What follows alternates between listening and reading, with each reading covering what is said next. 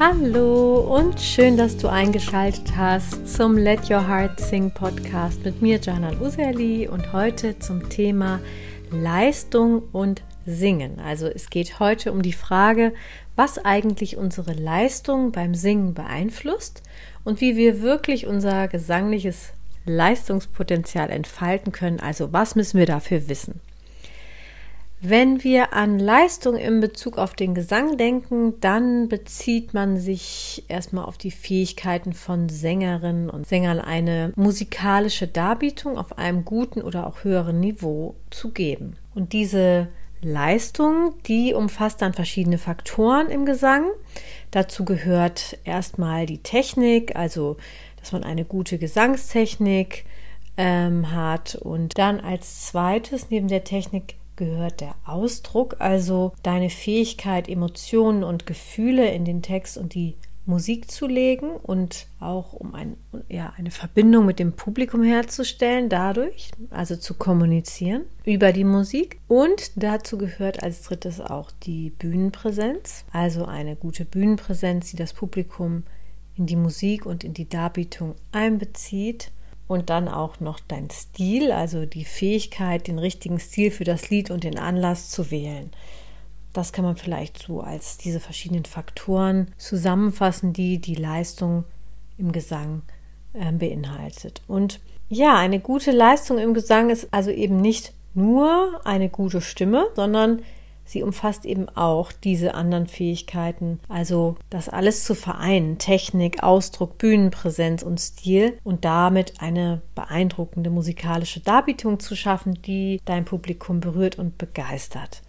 Das ist ja auch erstmal soweit ganz einleuchtend, aber die Frage ist, ist das wirklich schon alles? Denn bei dieser Betrachtungsweise geht es ja erst einmal in Anführungsstrichen nur um die äußeren Fähigkeiten von Sängerinnen und Sängern, die natürlich sehr wichtig sind zu erwerben. Aber es fehlt noch etwas, denn wir alle haben das Potenzial, unsere Fähigkeiten in diesen genannten Bereichen zu entwickeln und auszubilden, ob jetzt durch Gesangsunterricht, durch Workshops oder im Selbststudium. Aber auf diesem Weg werden wir auf Hürden stoßen und diese Hürden, die werden diese äußere Leistung direkt beeinflussen und ohne deren Überwindung können wir nicht unser volles Leistungspotenzial entfalten.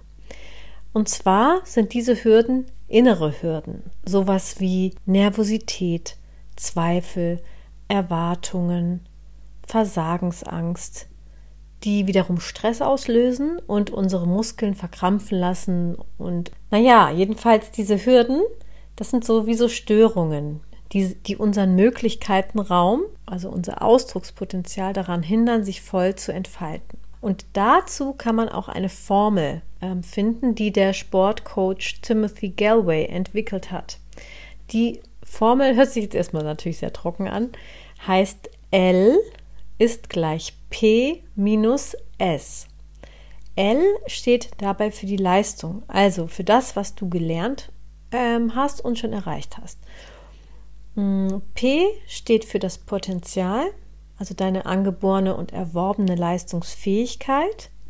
Und S steht für Störungen, die dir und deinen Fähigkeiten im Weg stehen. Also L ist gleich P minus S, bedeutet also Leistung ist gleich dein Leistungspotenzial, also minus der Störungen. Und diese Formel macht klar, dass das Üben von Gesangstechnik natürlich sehr wichtig ist, aber auch nur eine Seite der Medaille ist und dass es mindestens genauso wichtig ist, also gleichzeitig mit dem Aufbau der Leistungsfähigkeit auch mit der Verringerung der Störung sich zu beschäftigen.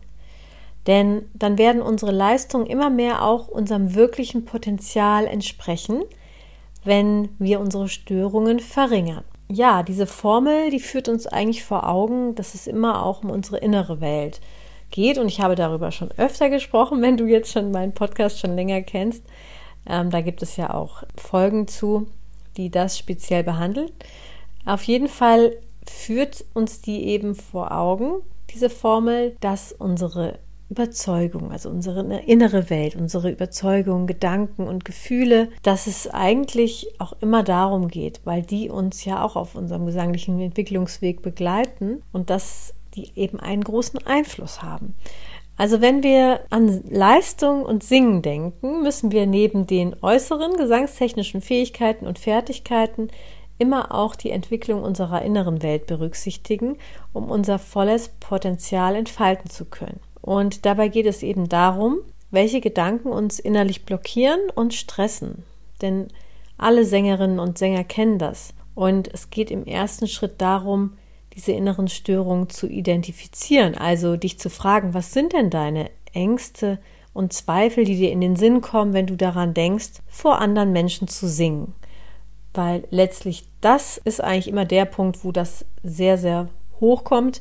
Natürlich kann das auch schon im Gesangsunterricht sein, wenn du einfach nur vor der Gesangslehrerin oder dem Gesangslehrer singst. Also das, klar, das gibt es auch, aber natürlich in ganz großem Maße, wenn wir vor mehr Menschen singen äh, möchten und ähm, oder eben auch deshalb es nicht möchten, weil uns das blockiert, diese Ängste. Du kannst ja mal überlegen, was dir so in den Sinn kommt, ne? wenn du daran jetzt eben denkst, am besten auch vor, vor einer Gruppe von Menschen zu singen. Du kannst sie ja mal vergleichen, was dir so in den Sinn kommt, mit einer Liste, die der Musikpädagoge Barry Green erstellt hat, nach Gesprächen mit unzähligen Musikern. Also er hat ganz viel gesammelt, äh, was die ihm so erzählt haben von ihren Zweifeln und Ängsten und vielleicht gibt es da ja auch Übereinstimmungen. Und zwar, ich zähle mal ein paar auf, die er da äh, gesammelt hat.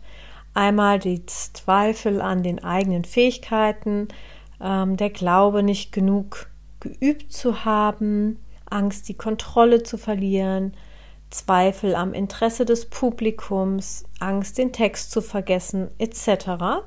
Und falls du schon mal, sage ich mal, dich dieser Situation ausgesetzt hast und vor anderen gesungen hast, dann kennst du wahrscheinlich auch das Lampenfieber. Äh, der Ursprung des Lampenfiebers sind aber schon solche Ängste und Zweifel und die rufen dann auch körperliche und mentale Symptome hervor. Und da hat er auch eine kleine Liste erstellt, was die Musiker ihm erzählt haben. Und dazu gehört dann zum Beispiel sowas wie ja, trockener Mund, feuchte Hände, erhöhter Puls, Zittern, Verspannung, Unkonzentriertheit, innerer Stress etc. All das und noch vieles mehr kommt in Profikreisen vor. Also nicht, dass du denkst, die Profis, die ähm, werden davon verschont, überhaupt nicht. Und ich kenne das auch selber sehr, sehr gut. Man lernt damit im Laufe der Karriere gut umzugehen. Und das ist auch sicherlich die wichtigste Fähigkeit neben den technischen Fähigkeiten ähm, dass man also diese Störungen in den Griff bekommt, um frei und freudvoll auftreten zu können und zu singen und sein ganzes gesangliches Potenzial auch auszuleben, eben auch auf der Bühne, also auch im Live-Kontext. Ja, also all diese Symptome, die ich eben jetzt auch genannt habe und ja, die sind ja Teil des Lampenfiebers und das hat, wie ich schon meinte, also seinen Ursprung aus negativen oder in negativen und angstvollen Gedanken, die wir selber produzieren. Und ich habe darüber ja auch schon mal in einer anderen Podcast-Folge gesprochen. Und zwar sogar in der ersten Podcast-Folge habe ich darüber gesprochen. Falls du sie noch nicht kennst, kannst du ja gerne mal reinhören. In jedem Fall können wir Folgendes zusammenfassen. Also Leistung und Stimme hängen nicht nur von deinen technischen Fähigkeiten und Fertigkeiten ab, die du entwickeln äh, musst, sondern ganz entscheidend aber auch von deiner inneren Welt. Und sich mit dem Thema innere Glaubenssätze, Mindset, aber auch Selbstregulation zu beschäftigen, ist daher genauso wichtig wenn man vor anderen singen möchte und sich dabei auf seine Leistung verlassen können will. Genauso wichtig wie das Handwerkszeug, die, das du konkret fürs Singen brauchst. Und zum Thema Mindset und wie du deine Gedanken oder wie deine Gedanken deinen Gesang beeinflussen, habe ich ja auch sogar eine Podcast-Folge mal veröffentlicht. Und zwar, das war die Nummer 24. Also du findest zu diesem Thema noch mh, mm, unter der Podcast-Folge 24 noch weitere Infos. Kannst du ja gerne mal schauen. Denn dieses Thema ist wirklich auch enorm wichtig. Ja, in unserer nächsten Podcast-Folge geht es dann um das Thema, wie schnell eigentlich stimmliche Entwicklung vorangeht und was das auch beeinflusst. Also wie schnell dein stimmlicher Entwicklungsprozess vorangeht. Ja, und da freue ich mich, wenn du dann auch wieder dabei bist. Und ich danke dir jetzt erstmal fürs Zuhören heute und wünsche dir alles Liebe und let your heart sing. Bis bald, deine Jana.